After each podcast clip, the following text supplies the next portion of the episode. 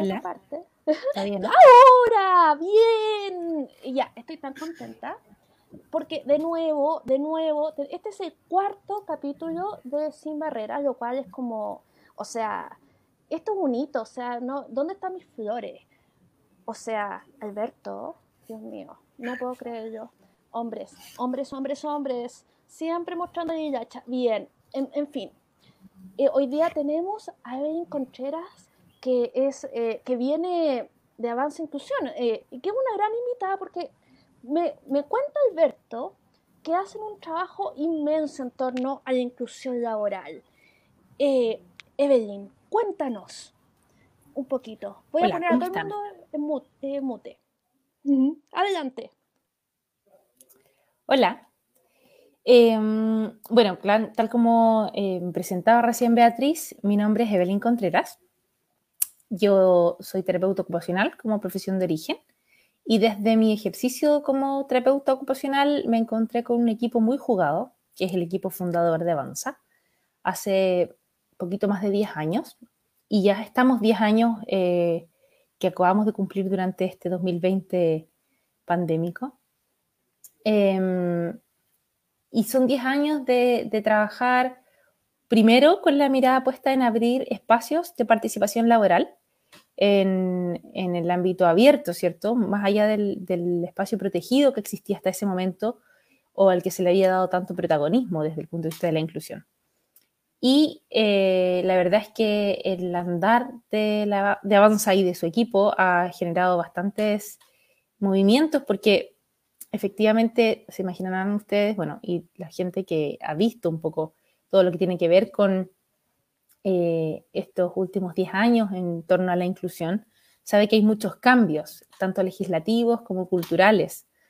Y si bien uno puede tener una mirada muy crítica y decir que falta mucho por hacer, también sabemos que eh, se ha avanzado mucho en los últimos 10 años. Entonces, hemos pasado por ampliar un poco nuestra cobertura, ¿cierto? Desde con una vuelta de carnero, decimos nosotros, porque pasamos de empujar y, y pedirle a las empresas que abrieran puestos de trabajo para personas con discapacidad a empezar a contestar el teléfono todos los días y responder muchas de las solicitudes hechas por las organizaciones entendiendo que se venía eh, la obligación de la ley 21.015 y desde ahí también las mismas organizaciones han entendido la importancia de fortalecerse culturalmente, ¿cierto? De fortalecer sus procesos de gestión de recursos humanos. Entonces, ha habido una, una amplitud del quehacer en esos términos. Eso es como en genérico lo que ha ido pasando. Y yo misma he tenido que ir cambiando mi rol dentro de la organización eh, desde el acompañamiento más directo de personas con discapacidad a también ir fortaleciendo eh, o generando espacios de capacitación, espacios de conversación y construcción, por ejemplo, de políticas, de, lineamientos más, eh, más de servicios, ¿cierto?, hacia las compañías para poder prepararse en, esto, en este camino hacia la inclusión. Nos dejó Beatriz, parece que se desconectó. Está silenciado Alberto. Me ah. tiró para afuera el internet. Ah. No. Eh, Dios mío. Bueno, eh, gracias. Ahora, después de este momento de pánico que tuve, eh, le quiero dar la palabra a Alberto. Hola Beatriz, hola Evelyn, gusto de saludarlas, también a quienes nos siguen a través de las redes sociales. Quiero agradecer especialmente a mi fans club, que me sigue en mi Instagram, arroba Alberto Madrid Chile. Lo voy a repetir, arroba Alberto Madrid Chile. Eh, agradecemos que nos acompañes, Evelyn, en esta tarde, pues que el tema de inclusión laboral de personas con discapacidad es una cosa bien sensible en términos de cómo es necesario continuar avanzando para lograr la plena empleabilidad en el entendido que esto es un aspecto socializador muy importante en la vida de las personas, tengas o no discapacidad. El empleo es fundamental para una plena inclusión social, ¿no? Y las organizaciones de y para personas con discapacidad en Chile han trabajado muchísimo, muchísimo para ir avanzando. Y la ley 21.015 establece una serie de eh, obligaciones que son bien interesantes, pero yo me quiero quedar con aquel aspecto que es feble y que yo vengo demandando hace rato, que es la poca obligatoriedad que el reglamento de la ley le eh, adjudicó al Estado. A decir del propio Ministerio del Trabajo, el Estado es quien menos está cumpliendo la ley de inclusión laboral porque tienen la forma rápida, fácil de sacarse el pillo. Lo estoy diciendo en bonito, en rápido y en brutal, ¿no? Porque tienen la posibilidad y el margen de sacarse el pillo para no contratar personas con discapacidad. Mientras que la empresa privada tiene obligatoriedad y si no tiene sanción.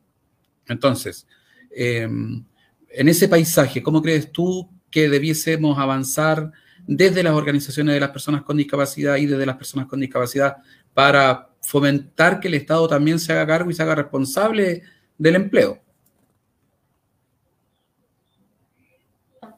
Em, estoy ya, sí, desmuteada. Em, creo que es importante eh, ser partícipes de todos los procesos em, dentro de las posibilidades, ¿no?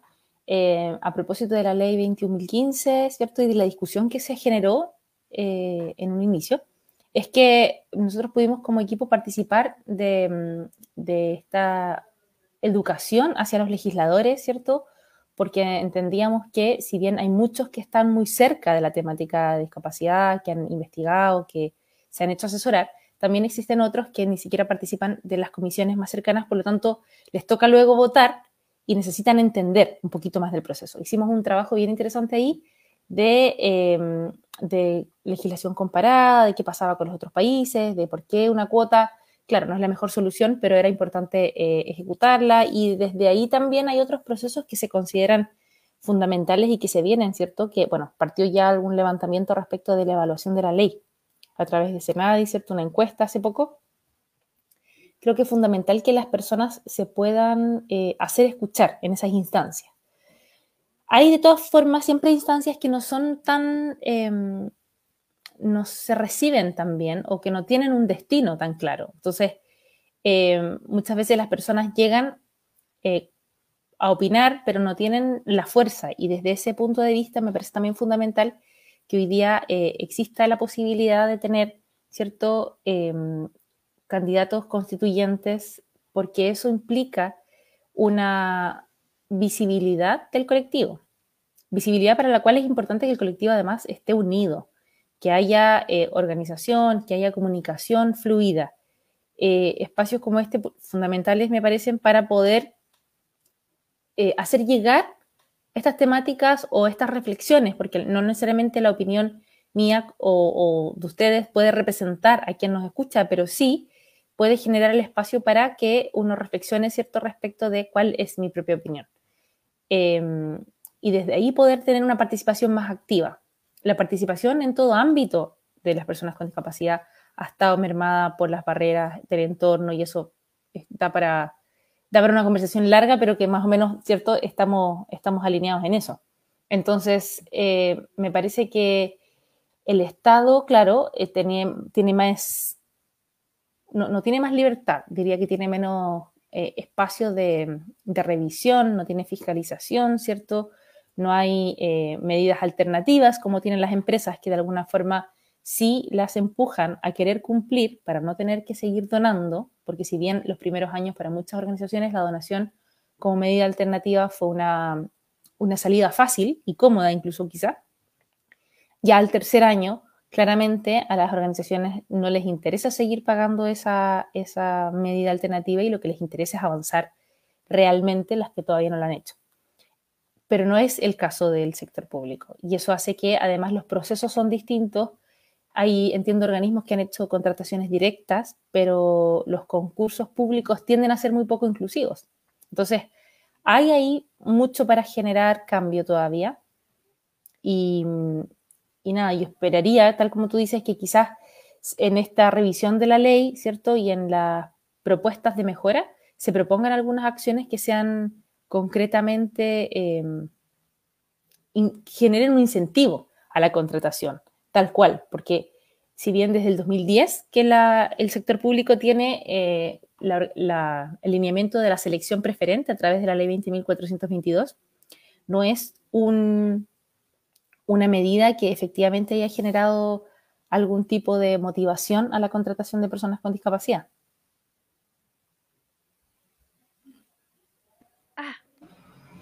Paso rápido. Adelante. Y ahí es súper importante. Ahí es súper importante sensibilizar, trabajar y educar al sector público para que se haga cargo y responsabilice de eh, la necesidad de cumplir la cuota. Ahí claramente se requiere reformar el reglamento, es un reglamento bastante, ¿cómo lo puedo decir en elegante? Bastante feble, porque al no poner obligatoriedad sobre el jefe o la autoridad administrativa, se diluye, ¿no? Entonces nos encontramos con un paisaje bien desolador. El 15% o menos del sector público, como decía antes, cumple con la cuota y ahí hay que poner más interés, hay que educar, insisto, hay que sensibilizar al sector para que pueda contratar a las personas con discapacidad. Y tú también dijiste, Evelyn, algo súper importante que es la participación política del mundo de la discapacidad en este nuevo espacio que tenemos eh, a raíz de lo que va a ser la, la nueva Asamblea Constituyente que va a escribir la nueva constitución que debiese ser la casa para todos. Y ahí claramente también tenemos un desafío súper importante, las personas con discapacidad, de participación, de crear espacios, de crear colaboración y de ir con un discurso único. Independiente que seamos personas de un sector o de otro, lo prioritario es que vamos con un discurso único que siente las bases para visibilizar al colectivo. Um, en la quinta región entiendo que ya hay personas que se están moviendo, en Santiago también, eh, los partidos políticos están en la búsqueda de posibles candidatos y ahí tenemos que buscar a las personas que tengan las mayores capacidades, competencias e idoneidad para ir a un debate constitucional, a un debate político, como va a ser al final la elección de constituyente. Eh, yo quiero entrar ahí con una pregunta también. Eh, tú, eh, yo he estado en organizaciones políticas y esto es decir, vamos a presentar un frente unido, es súper fácil, pero a la hora de presentar un frente unido y darme cuenta que, que yo, eh, que, que, yo tengo que ceder y tú tienes que ceder y que tenemos que decir que lo fundamental no es tan fácil. ¿Tú cómo ves eso, Evelyn? Yo creo que es complejo porque eh, la política además lleva harto tiempo de, de, desconfianza, eso lo sabemos, ¿cierto? Como esta crisis institucional, país, eh, y además el sistema o el, o el, modelo instaurado hace que todos estemos un poco asustados de lo que nos va a quitar el del lado, ¿cierto? Estamos como un poco saltones con esa, con esa eh, realidad. Entonces, es lamentablemente, creo yo, como sospechoso que una persona que tiene las habilidades o que tiene eh, las herramientas, el interés, la motivación, desde mi perspectiva, de hacer un servicio público, quiera hacerlo. Entonces, ya lo hemos conversado con algunos más cercanos y de repente la gente, pero es que ¿qué quiere ganar? Como que cuesta pensar que esa persona efectivamente tiene interés de servicio público y lo que quiere a lo mejor es hacer una carrera, quiere asegurarse con un cargo, quiere... Le vemos más un, un, espacio negativo justamente por la experiencia que llevamos en estos últimos años, ¿no? Eh, creo que cuesta, tal como dice Beatriz, cuesta, eh, como es la parte fácil tener un discurso lindo y decir estamos todos unidos, pero en la práctica sostenerlo cuesta mucho y además, como me pasa a mí también, cierto respecto de la participación político-partidista, eh, uno no quiere estar amarrado con ideales que te vayan a imponer. Personalmente me pasa. Entonces entiendo plenamente que hayan discrepancias, que no haya eh, unificación en el fondo, porque eh, estamos un poquito asustados, como digo yo, eh, socialmente, de meternos en ese, en ese camino y de que en el fondo nos pueda generar más conflicto que, ganancia. Eso que tú relatas es lo que desafortunadamente tiene alejada a la gente de la política, la extraordinaria desconfianza que existe sobre el mundo político y sobre quién participa en política, porque si los partidos tienen una aprobación del 2%, eso te da cuenta de la poca de la poca, del poco prestigio que tiene hoy la clase política y eso hace sembrar la duda sobre quienes genuinamente, a lo mejor sin ningún interés, desean entrar a la política a una discusión como la que va a ser la del debate constitucional.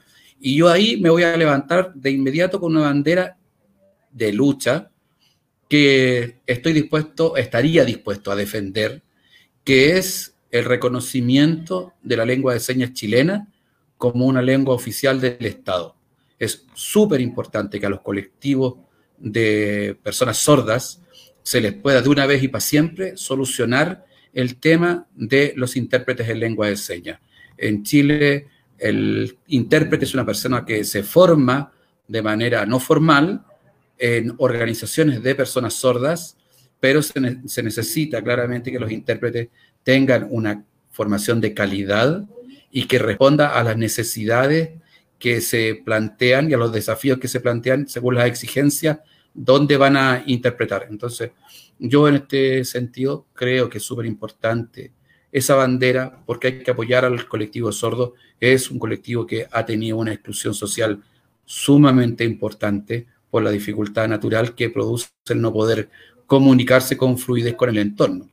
Ahora, siguiendo esa línea argumentativa, Evelyn, en, la región de Valparaíso, ¿ustedes están allí o abarcan Chile en, otros, en, otras regiones? Nosotros tenemos nuestra casa matriz acá en Viña. Partimos trabajando acá, ¿cierto? Y ya en 2018, que fue cuando, cuando entra en vigencia la ley 21.015 y empieza a ampliarse mucho la demanda a la región metropolitana y al resto del país, nosotros decidimos dar un paso para dar cobertura a la región metropolitana. A principios de este año iniciamos con un, proyecto que eh, tiene también una sede en Antofagasta, hay un equipo que está trabajando allá, pero particularmente ahora, eh, por todo lo que tuvo que ver con el trabajo a distancia, ¿cierto? Eh, y no presencial, lo que nosotros inicialmente vimos como una dificultad, lo que vimos como un, como un conflicto, ¿cierto? Eh, se nos fue abriendo como una posibilidad porque eh, virtualmente empezamos a hacer otro tipo de trabajos. Lo que te contaba de asesorías, eso siempre lo hemos hecho en todo el país porque es más puntual. Uno puede ir por un par de charlas y volver y no pasa nada. Pero acompañar a personas con discapacidad que van entrando a trabajar era más difícil porque es algo que hay que sostener en el tiempo. Este año tuvimos que hacer solo trabajo virtual y eso hace que eh, podamos dar cobertura a otras regiones del país donde no tenemos equipo viviendo, ¿cierto? No tenemos equipo presencialmente eh, desde la virtualidad y ya hemos ido haciendo algunos avances ahí, eh, no podría decir como con una ciudad en específico, sino más bien con empresas que tienen como varias, varias locaciones. Pero nuestro fuerte siguen siendo la región metropolitana, la región de Valparaíso y la quinta región. Eh, ah. ¿A dónde tienen que dirigirse las personas? Perdona, Eva. lo, lo, ideal sería que lo hagamos a través de nuestra, de nuestra página web o de nuestras redes sociales, las que en general estamos poniendo siempre el link, ¿cierto?, para generar inscripción. Ahora, entendemos nosotros, y, a mí me interesa siempre visibilizarlo, que em, el trabajo virtual o el teletrabajo se quiso promocionar mucho antes de la pandemia. Y la verdad es que tenía sus detractores, ¿cierto? Tenía como gente a favor y en contra, como todo. Pero a partir de, la pandemia, ¿cierto? Ha estado la gente un poco obligada a, hacerse, a hacerlo y muchas veces se ha tenido como el discurso de que es una herramienta fenomenal en términos de inclusión. Y la verdad es que no lo es. Porque si bien me imagino que para... Me llegó una un visitante aquí, visitante a regalonear conmigo. Se despertó mi, mi chica. Eh, en verdad no lo es porque como... No sé si se escucha mucho movimiento del micrófono. Ya, ahora sí, perdón.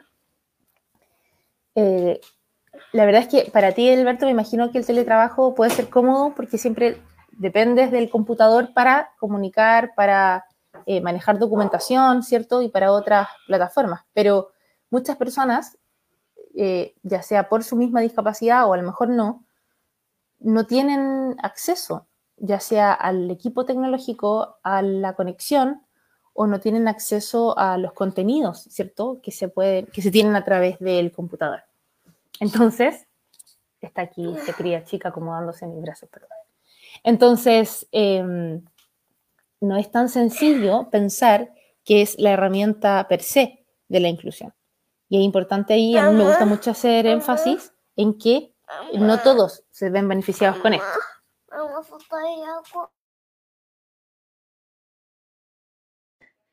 A mí me gustaría también eh, hablar, bueno, dos cosas. Eh, yo, yo, iba a preguntar cómo habían funcionado en pandemia, pero eso ya, se, ya me lo respondieron.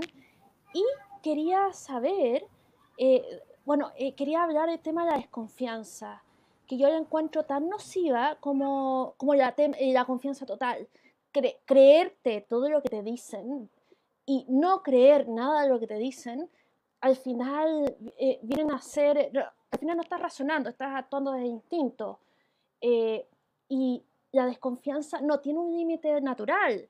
Uno puede entrar a desconfiar de que la Tierra es plana eh, o, redonda, o que, si, la, si la pandemia es pandemia. Entonces, el punto, yo no estoy diciendo que haya que creer a ojos cerrados, pero tampoco creo que hay que, que que la paranoia y la desconfianza sean un buen sustituto de la inteligencia, porque no, nos llevan a, una posición imposible, donde por no creer son capaces de inventarse unas cosas increíbles y creerse esa. Eh, estamos en una era de, conspiraciones. No sé qué opinas, Evelyn. Te, acá te. Ah, no te puedo sacar el mute porque tú te muteaste. Me muteé yo sola. Em, la verdad es que em, entiendo lo que dicen y bueno, y a eso me refería un poco con estos espacios de conversación, ¿cierto? Porque eh, las personas que están escuchando podrían estar de acuerdo conmigo o, no, lo mismo, de acuerdo con ustedes como interlocutores, pero eh, lo importante es que podamos conversar y discutir, de modo que se puedan eh, generar su propia opinión. y finalmente lo que uno aprende en el tiempo es que mientras más información hay, bueno, no necesariamente, ¿eh? porque de repente hay mucha información y también confunde, pero, pero cuando tenemos la posibilidad de acceder a información y a lo mejor tener eh, revisión crítica de esta información, podemos hacernos nuestra propia opinión, ¿cierto? Eh, en ese sentido, también me parece fundamental poder generar espacios accesibles de información.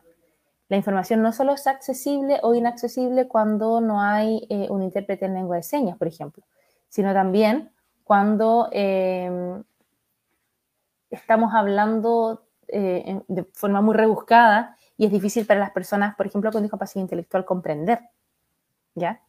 Em, y desde ahí es importante entonces generar facilitación, generar adaptación y, y propender hacia el acceso, que todos podamos acceder y que incluso que en algunos espacios sea facilitado. Eh, yo, eh, que, he estado en eh, que he estado en política hace tiempo, me pasó con esto la desconfianza de que le exigimos a quienes van a ser nuestros líderes que sean ángeles. Y, nadie es ángel, todo, al final, todo el mundo al final es funable. Yo soy funable, o sea, yo, tú, no voy a decir, tú probablemente no eres funable y Alberto es un ángel, como todos sabemos, pero yo soy funable. Yo he hecho cosas y no soy un ángel, y el resto tampoco lo es. Entonces, eh, digamos, yo me acuerdo, eh, yo eh, estuve en, organizaciones feministas mucho tiempo y esto de la desconfianza llega tanto que una vez yo leí, leí una funa contra la Malala porque ella, se porque ella estaba muy hambrienta de, mm, de, atención. Entonces era como, a la Gaia la, disparan unos talibanes del colegio y pucha, ahora y usa la atención para, no sé, para el bien. Entonces ya cuando uno puede llevar, puede llevar la desconfianza o esta tendencia de chaqueterismo, eh, digamos, de maneras locas, digamos. Y eso de repente eh, es un tema. No sé qué opinas tú, Alberto. Lo que pasa es que como yo soy un angelito caído del cielo que no tengo ni malas intenciones ni creo anticuerpo, puedo comprender tu análisis eh, humano. Y creo que tienes razón. Acá no nos tenemos que ir ni a un extremo ni al otro. No es necesario. Lo importante es que progresivamente vamos construyendo una sociedad que sepa aceptar la diferencia y la diferencia desde todo punto de vista, ¿no? y que además valore la diferencia. No es malo que tú y yo o Evelyn pensemos distinto, es enriquecedor. Entonces, si vamos a estar todo el rato en paranoiado, pensando que el otro me quiere joder, iba a decir otra cosa, pero lo voy a evitar, eh, va a ser muy difícil. Tampoco puede ir como un incauto por la vida y creer que todos son buenos.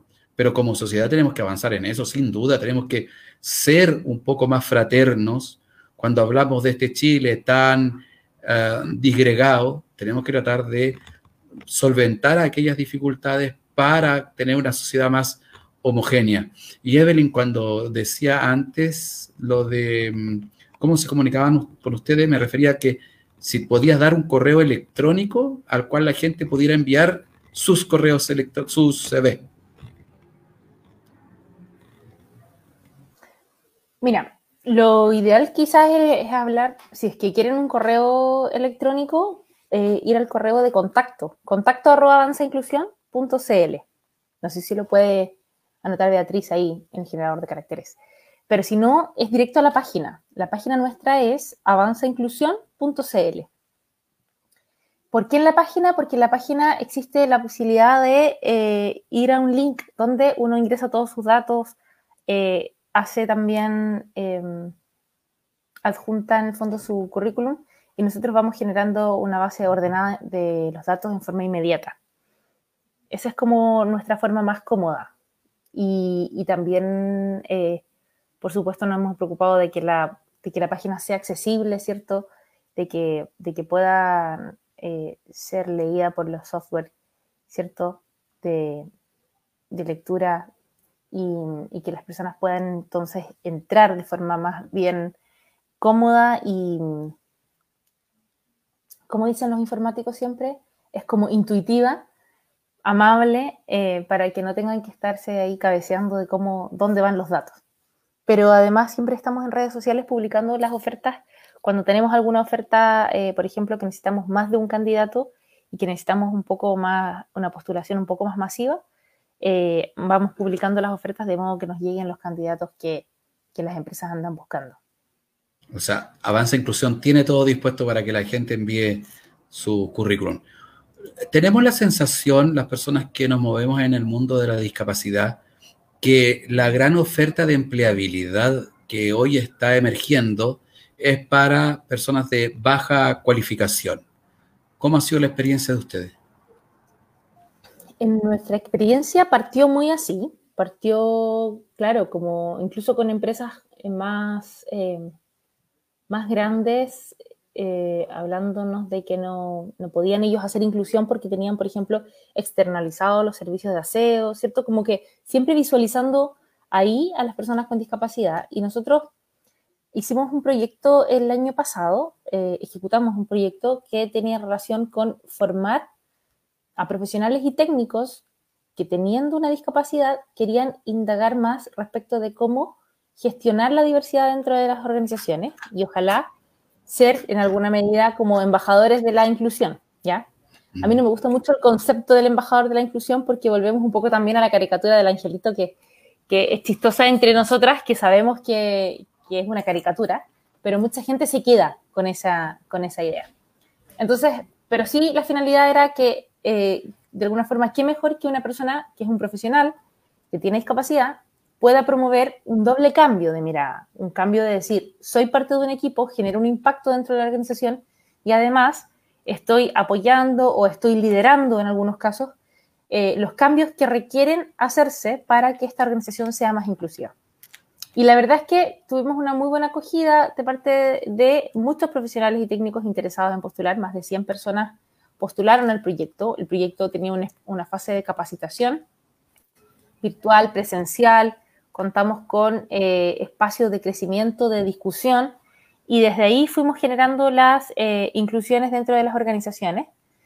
Y eso de alguna forma nos generó un vuelco respecto de nuestro trabajo previo porque eh, empezamos a recibir muchas ofertas de profesionales, muchas ofertas también para técnicos, y hemos ido cada vez fortaleciendo más eh, la base de datos como en esa línea.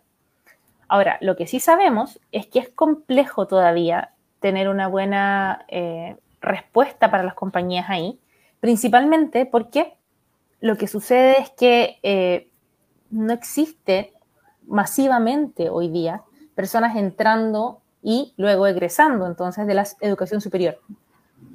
Entonces, personas con discapacidad, digo, ¿ya?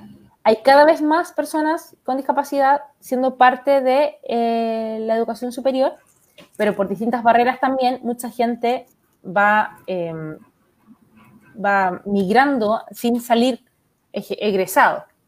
Y eso hace que todavía nos encontremos para algunas profesiones, incluso para algunas que, algunos cargos que además piden más experiencia laboral o más eh, formación, más especialización, nos encontramos muchas veces con suerte con un candidato y las empresas querrían tener dos o tres para poder decidir cuál es el mejor.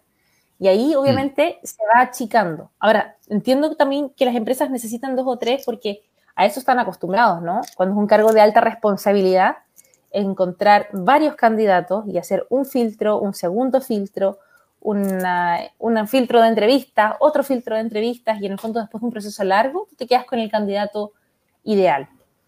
Eh, y aquí pasa al revés un poco. Hay como, puede ser un cargo de relevancia, pero con suerte tienes un candidato, a veces dos, pero muchas veces también son uno o dos que no cumplen absolutamente todos los requisitos iniciales. Por lo tanto, la empresa tiene que empezar a ver si es que quiere flexibilizar con algunos requisitos y eso es, lo hace todavía un poco más complejo. Nuestra experiencia, como entonces te decía, ha sido bien interesante respecto de los profesionales, de los técnicos también, pero em, no es sencilla. No es fácil como decir, y además que no es tan flexible. Los perfiles no son, de esos candidatos no son tan flexibles. No es como si yo digo, esta feta, puede haber alguien que quería ser portero, pero dice, bueno, ¿sabes qué? Podría ser esta feta. ¿Cierto? Como que el perfil de ese trabajador o de ese candidato se flexibiliza un poco. Entonces, el otro es un ámbito un poco más, un poco más complejo, pero que sin embargo se va abriendo cada vez más. Así que, bueno, no sé, mi mirada tiende a ser súper positiva de todos modos, porque como les contaba, partir esto hace más de 10 años, entonces eh, si lo comparo, siempre el, hoy es muy positivo. Siempre suma, ¿no? ¿Alberto? Sí, pues. Suma, ¿no? Dime, Bea. Eh, es que era como para darte a entender que tenía el micrófono abierto. Eh, es que acá somos de una dictadura de micrófonos para mantener la calidad de sonido. En fin. Pero eh, entonces qué bueno que, tenga, que, hayas visto que las cosas van mejorando.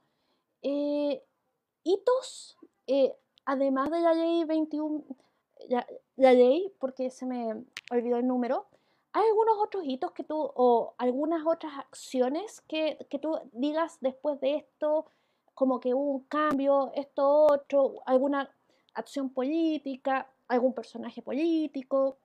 Eh, Evelyn. Sí. Mira, em, originalmente yo tengo como puesta la mirada eh, en un fenómeno que no sé muy bien en qué momento se empezó a dar, pero como en 2014 las empresas empezaron a, generar cierta, mm, cierta mirada, utilitaria, creo yo, de la, de la diversidad dentro de la organización, ¿ya? Y empiezan a, aceptar más esta invitación a ser inclusivos. Em, y más o menos en ese tiempo también, 2015 empieza formalmente, ¿cierto? La línea de, capacitaciones de, inclusivas de los capaz.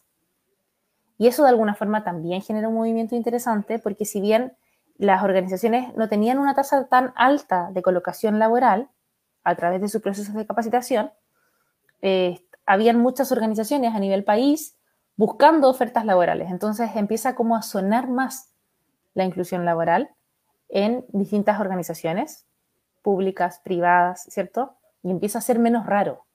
Digo yo menos raro porque cuando nosotros partimos en Avanza, de verdad te miraban como bicho raro cuando tú ibas a una empresa a invitarlos a ser inclusivos. Entonces, después de ese tiempo, que ya parecía, ¿cierto?, que todo era menos raro y era como más natural que se intencionara la inclusión. em, viene esta discusión de la ley. Y ahí hay organizaciones que son más, eh, no sé si llevando un poco la delantera, ¿cierto? La vanguardia, eh, buscan prepararse, buscan empezar a hacer inclusión antes. Nosotros partimos el 2016 trabajando en un plan de inclusión muy interesante con Jumbo. Y ellos, em, entre el 2016 y 2017, justo antes de la entrada en vigencia de la ley, hicieron una capacitación a todos sus jefes de recursos humanos, incluido la gente de prevención de riesgos, ¿cierto? Que muchas veces nosotros decíamos en ese tiempo eran como los, eran como el antagonista natural dentro de la compañía, porque decían, ¿y qué pasa si se accidenta? ¿Y qué pasa si no funciona? Bueno, eh, esos antagonistas naturales también se capacitaron junto con el equipo de recursos humanos para poder entender justamente cuál era su rol en este proceso de inclusión. Y, y después de ese proceso, claro, partió la ley, por ejemplo, y compañías como ellos ya tenían cumplido su 1%. Nunca se desesperaron, como se, como se desesperó un poco el resto del mundo cuando, parte, cuando entra en vigencia la ley 21.015. Y, y sí, a nosotras, por lo menos el equipo eh, técnico de Avanza, le hacía mucho ruido el tener que funcionar en base a una ley que obliga, pero no dice cómo proceder en ningún lugar. Yo esperaba que el reglamento tuviera algo de reglamento técnico, orientaciones técnicas, algo de ese tipo, y, el trabajo que hicimos de, de, lobby legislativo iba por ahí, ¿cierto? ¿Cómo le vas a obligar a una empresa si no le vas a decir qué hacer? Y entendíamos eso porque, bueno, cuando uno hace un trabajo eh, de acompañamiento a personas con discapacidad, se da cuenta que son múltiples los factores que generan eh, riesgo de que el proceso llega a buen término. Entre ellos, lo que dicen los prevencionistas de riesgo no es falso, ¿cierto? Efectivamente, podría una persona accidentarse, podría provocar un accidente, podría la empresa en el fondo, em, podría hacerse una pésima propaganda a partir de un proceso mal hecho, se podría hacer una pésima propaganda respecto de em, cómo se tiene o, o, cómo se puede hacer inclusión. Entonces, como esa no era nuestra intención, siempre nuestra intención es que ojalá se siga promoviendo la inclusión en sí misma, estamos muy atentos con eso. Pero todas estas discusiones, también las organizaciones que están trabajando por, eh, la, por la inclusión se dieron cuenta obviamente de eso. Eh, les tocó probablemente a muchos vivir directamente alguna dificultad, algún proceso mal llevado, y las organizaciones entonces empezaron a hacer cada vez más eco y bueno, a propósito, ¿cierto?, de la, de la discusión de, la ley Undurraca, como se le quiere llamar, o, se, o se, ha sido conocida de alguna forma más popularmente, la ley 21.275, eh, se entiende la necesidad de que exista capacitación, formación dentro de las organizaciones para llevar los procesos de inclusivo, los procesos inclusivos, perdón, de mejor forma esos para mí son como hitos interesantes dentro de, este, de esta conversación. Yo tengo una mirada súper positiva de la ley 21.275 porque mm, eh, parte de la base, ¿cierto?, que la discapacidad es multifactorial y que la inclusión social no se logra solo con tener trabajo, no se logra con que te contraten, se logra, tal como decía aquí en, en uno de los comentarios, ¿cierto?, de quien está participando activamente, eh, que se acepte la diversidad, que se acepte la diferencia y que digamos, sí, somos diferentes. Y a mí me gusta mucho hablar de la naturalidad de, de esa expresión, somos todos diferentes. No como nosotros, las personas sin discapacidad, y ustedes, las personas con discapacidad, porque eso nos separa. Somos todos diferentes. Yo puedo tener discapacidad y a lo mejor ustedes no lo saben. Yo puedo tener discapacidad una persona que no tiene discapacidad hoy día puede tener discapacidad mañana. Es todo así de dinámico y así de, fluido. Entonces, debiéramos quedarnos un poco en, las necesidades de apoyo de una persona y cómo nosotros podemos eh, generar esos apoyos para igualar un poco la cancha, facilitar el desempeño. Pero más allá de la discapacidad o no, quedarnos, ¿cierto?, en lo que nos une y en lo que podemos aportar dentro de una organización. Así que yo aspiro a que si bien hoy día hay obligación, en un par de años dejará de ser tema. Bueno, eh, es, es una bonita aspiración. Eh, en todo caso, interesante lo, que me dice, bueno, no sé que, si quieres comentar algo, Alberto. ¿No? Que nos contara alguna experiencia positiva, replicable, en donde ellos hayan intervenido como avance inclusión para colocar a personas con discapacidad. Mira, em, yo creo que para nosotros ha sido interesante y desafiante también el trabajo con, con profesionales, porque como te decía, no ha sido fácil y cuando partimos, partimos súper embalados pensando que obvio que nos iba a ir súper bien. Y la verdad es que tienen las dificultades, como te contaba, de que, em, de que a ese, en, niveles de cargo más, em, de mayor responsabilidad, la expectativa, ¿cierto?, del reclutamiento y selección es tener mucho candidato y, poder filtrar bastante.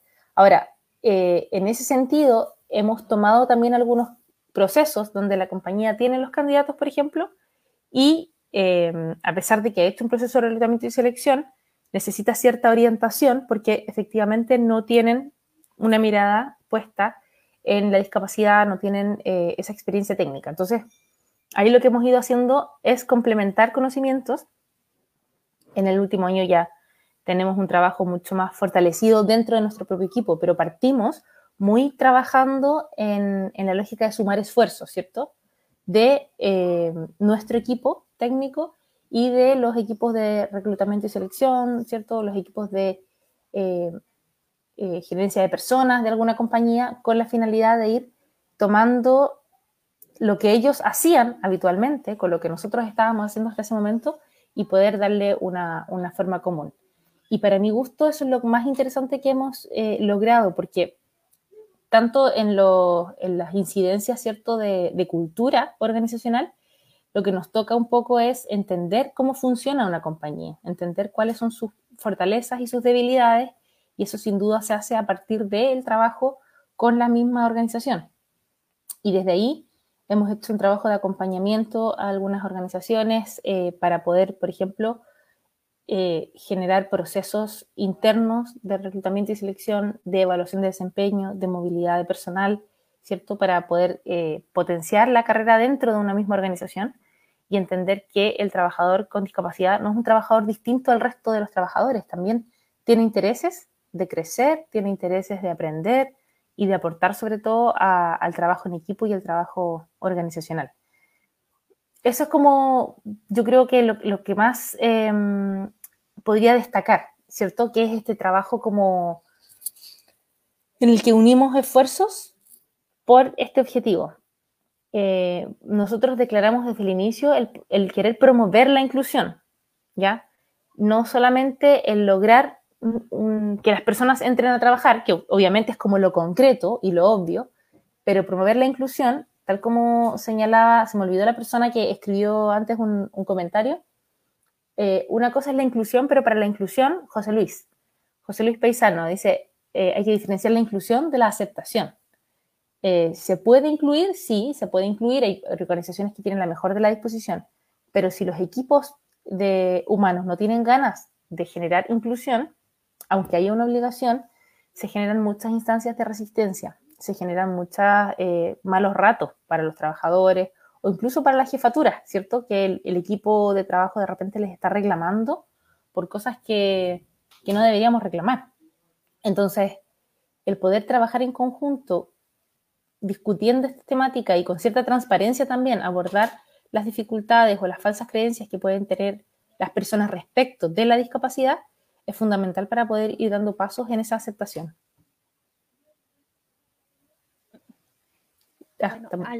Alberto, Alberto, dale. Ahora sí, ahora sí. Por eso decía, es súper importante ir educando e ir sensibilizando. A mí lo que me dice la experiencia cuando yo doy mis charlas motivacionales en empresa o presento mi stand-up comedy, es que la gente después se acerca y te hace una serie de preguntas que aunque a uno le puedan parecer súper simples o naturales, para las personas que no están cerca del mundo de la discapacidad, son una cosa súper distante. A mí me han preguntado, por ejemplo, si subo la micro solo o si soy capaz de subir escalera. Pero eso pasa básicamente porque existe aún un tremendo desconocimiento y en todo el proceso de intermediación laboral el tema de la sensibilización es un momento crítico, es un momento que tiene que propiciar o que tiene que entregarle a la empresa todo el conocimiento necesario para que esa, esa posibilidad que se abre sea exitosa, porque lo más importante es que sea exitosa esa colocación laboral. Y como te digo, a mí lo que me da o que, lo que me dice la experiencia de mis charlas motivacionales y del estándar es que la gente aún quiere escuchar muchas cosas, quiere saber muchas cosas y desconoce muchas cosas aún. Mm, yo tuve una experiencia, yo, yo eh, trabajé, digamos, en derechos humanos de las mujeres y me, gané y fui eh, a una conferencia en Malasia, no me acuerdo qué año. Lo mejor es que había, un evento lateral que era, eh, digamos, una serie de personajes a los cuales uno los mira de lejos, que uno podía juntarse 10 minutos con alguien y preguntarle lo que quisiera. Y había una mujer velada, eh, musulmana así completa. Había, eh, había un, eh, un, muchacho musulmán que había sido. Esto fue después de, de, la primavera árabe, que está exiliado en Malasia porque, no, porque en su país lo mataban. Y una persona transexual y así varios más. Por supuesto, a mí me interesó juntarme con los musulmanes él y ella por separado, porque claramente acá en Chile no voy a tener la oportunidad. Y me senté a hablar, eh, entonces quizás armar algo así, no con pura gente con discapacidad, sino como tomar eh, gente, digamos, peculiar, que esté dispuesta a participar y que como que con, de pie de chancho, considerando la buena fe, y, generar esas conversaciones, porque para mí no me acuerdo de nada, nada de la conferencia. Pero de eso sí que me acuerdo, porque a mí eso me abrió los ojos y, de verdad ahí haciendo preguntas súper incisivas, pero eh, porque eh, a todo esto la, mujer velada se iba a casar. Y yo, ¿pero él te ha visto la cara? No. Eh, ¿Y qué te ha visto? bueno, una vez me vio la muñeca y me vio la muñeca, la muñeca, y ahí quedamos de acuerdo. Ya, ¿y cuándo te va a ver? Eh, apenas se cae, no, eh, o sea, esas preguntas que uno, que, que, uno no, que yo no haría a alguien, porque obvio, o sea, ¿cómo voy a ser tan impertinente andarte preguntando, oye, ¿y tu novio pero te ha visto la cara? O sea, ¿sabes siquiera que eres mujer?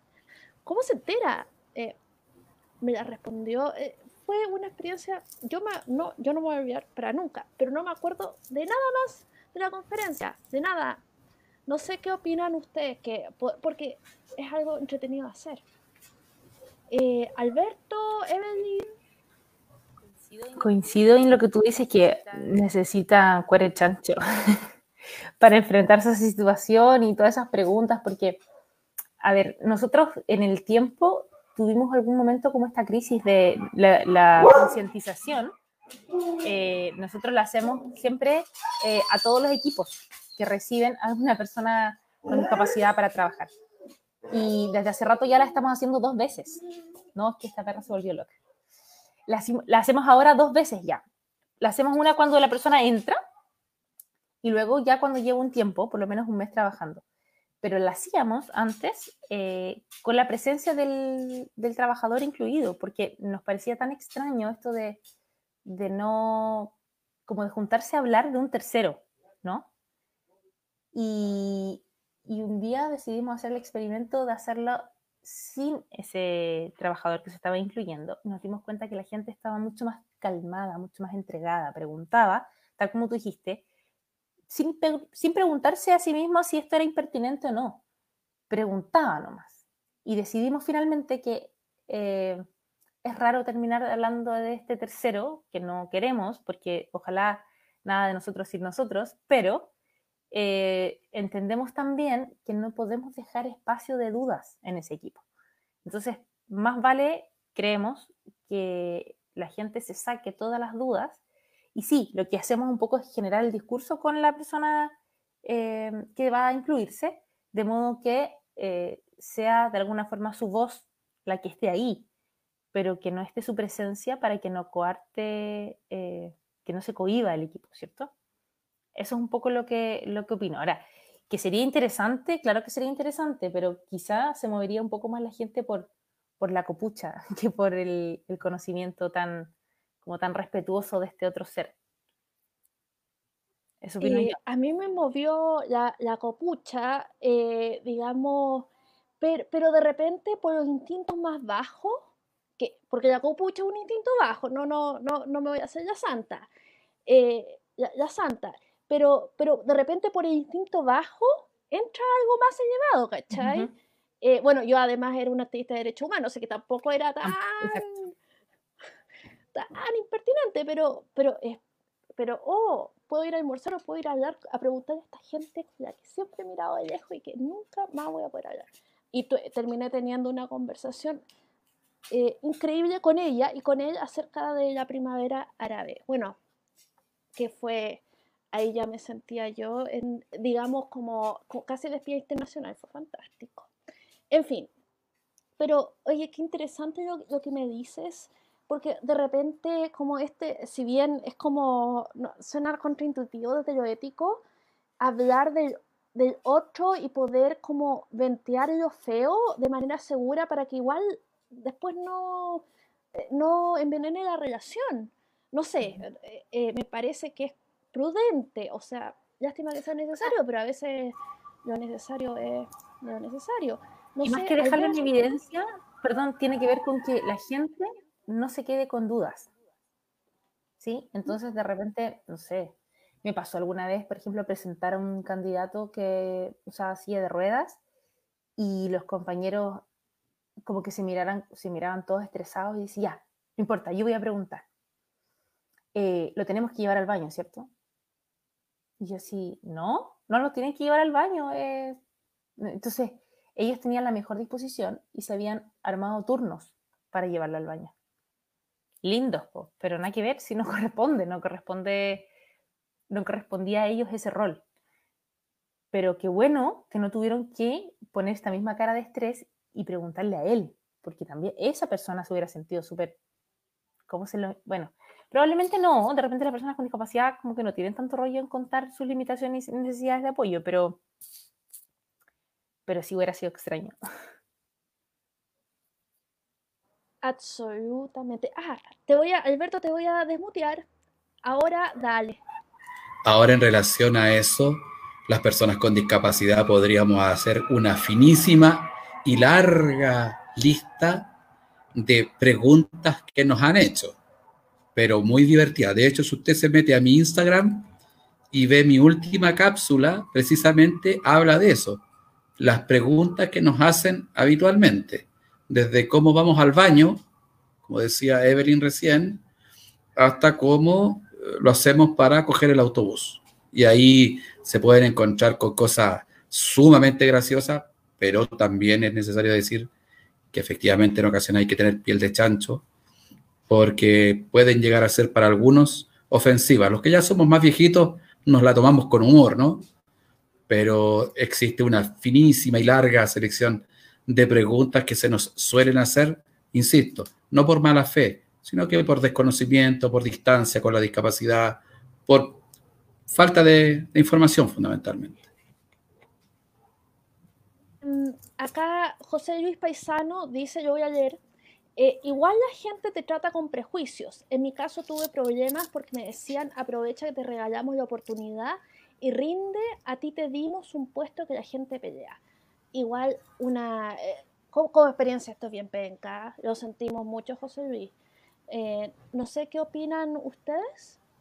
Ahora, perdona, ahí José, perdona Evelyn, ahí José Luis dice una cosa que es demoledora sea, las personas con discapacidad, lo que detestamos, que no puede ser más atroz, brutal y como que nos metan un picante en buena parte, es que nos digan esa maldita frase de tienes que hacerlo bien porque tú vienes a abrir puertas. Mire usted, con suerte estoy en condiciones de abrirme la puerta yo. No ponga sobre mí una responsabilidad que no me toca. O sea, las personas con discapacidad no somos profetas, no somos eh, evangelizadores, somos personas porque al resto de la población sin discapacidad no se le pide que vaya abriendo puertas. Entonces, ¿por qué a nosotros sí? Entonces, yo creo que José Luis da el clavo. A las personas con discapacidad se les debe tratar con respeto. Y si uno lo hace mal, bueno, como las personas sin discapacidad también lo hacen mal. Y si uno lo hace bien, en buena hora que lo haga bien. Y ya está, ni más ni menos.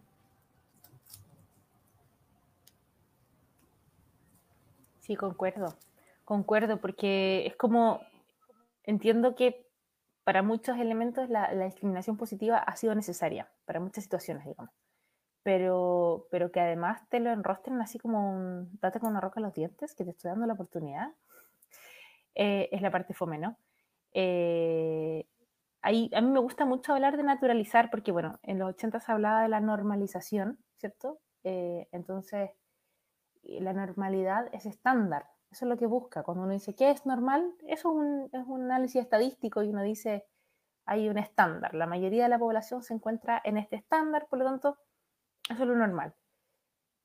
Pero ya tenemos súper claro que no, lo normal no siempre es lo más, em, lo mejor, porque las, las eh, por ejemplo, soluciones innovadoras no son normales, están súper fuera de norma. Es lo, es lo especial, ¿no? y entendemos que hoy día lo especial, lo creativo, lo novedoso, eh, nos viene súper bien.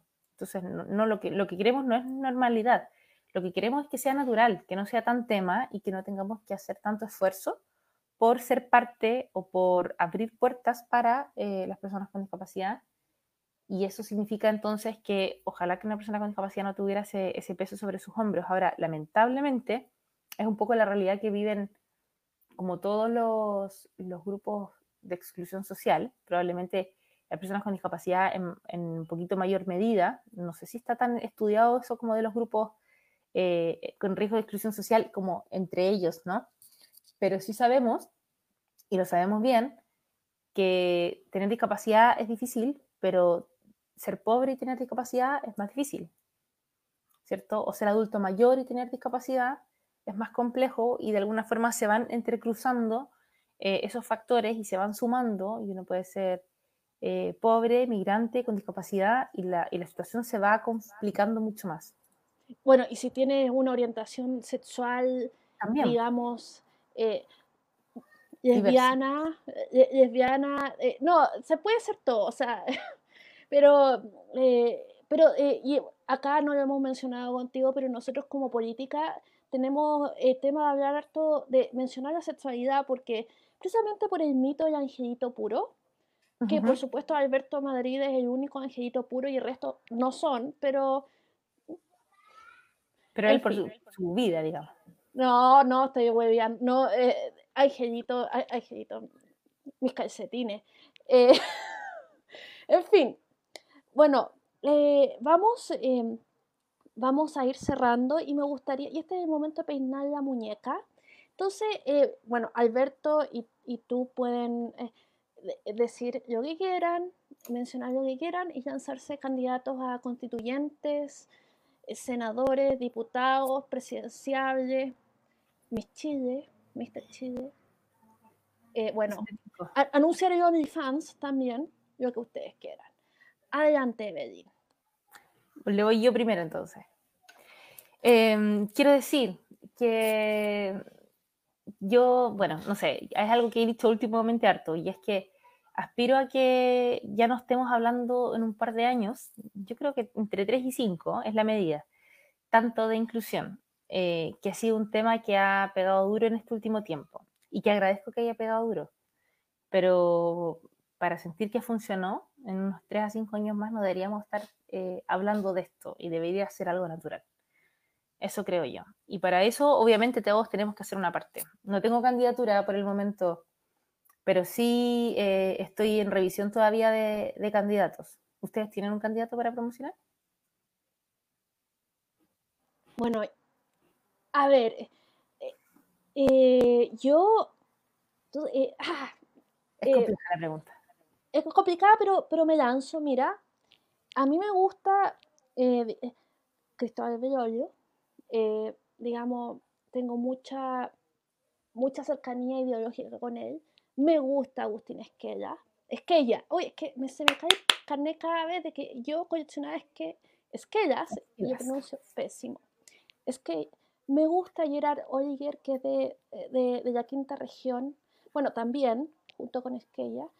Y hemos hablado, eh, la semana anterior hablamos con Pablo Selles, que es un candidato a constituyente con discapacidad. Y la verdad, estábamos hablando con Alberto de entrevistar otros con, discapacidad preferentemente, pero, eh, pero puede ser discapacidad también. Claro, pero digamos, eh, tienen que estar, tienen que estar, porque no, porque acá yo hablo yo no tengo discapacidad y hablo por ello, pero yo me doy cuenta que no es lo mismo estar sensibilizado que estar en la situación. Ahora, em, ahora te voy a pasar a ti, Alberto, para que tú peines la muñeca y lances tu candidatura, promociones de OnlyFans, etcétera. Oye, primera cosa, agradecerte que sigas instalando mi imagen de angelito divino, pero solo tengo que recordarte que la parte más fantástica de mi pasada por la universidad fue llegar a la Facultad de Educación de la Universidad Complutense de Madrid, en donde el 90% de la matrícula eran chicas. Así que tú entenderás que probablemente el aura angelical se quedó perdida en ese tiempo entre fiesta y fiesta. Bueno, dicho lo cual, tengo que decir que estoy súper contento porque lo que manifestamos la semana pasada de la urgente necesidad de que se publicara prontamente la cuota del 5% para constituyentes se plasmó. Es un avance significativo, tremendamente significativo. Puede que sea una señal simbólica, como han dicho algunos, pero bueno, también de los símbolos se vive, ¿no?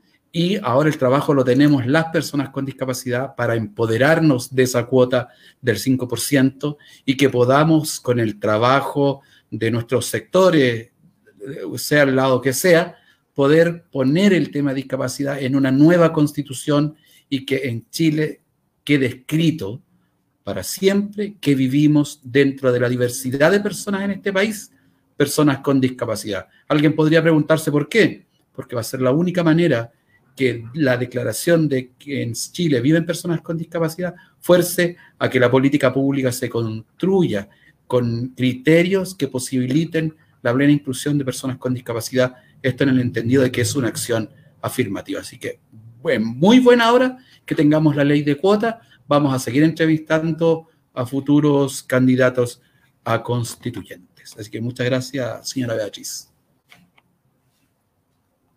Quedamos claros que eh, básicamente la Complutense te hicieron chupete y que por eso ahora también, además de estar ciego, está en silla de ruedas. No, solo que de ciego, lo de silla de rueda, lo de silla de rueda hubiera sido deseable. Bueno, ah, la universidad. En fin, entonces... Sí, no, no, no, digamos más de la universidad porque mira que puedo que ah, problemas. En la casa. Además. Eh, ya pues, entonces, eh, Evelyn, te agradezco mucho. Muchas gracias por, por, acompañarnos y realmente aprendí mucho escuchándote. Muchas gracias por todo. Muchas gracias por este espacio. Estaba muy buenísimo y bueno, me voy a quedar atenta también a los próximos episodios. Ya, pues entonces, chao, chao, nos vamos todos a la cama a atender al perrito que quiere amor y a la guagua que también quiere amor. La guagua. Besitos. Que esté muy bien. Gracias, Evelyn. Te pasaste. Muchas gracias. Chao, besos.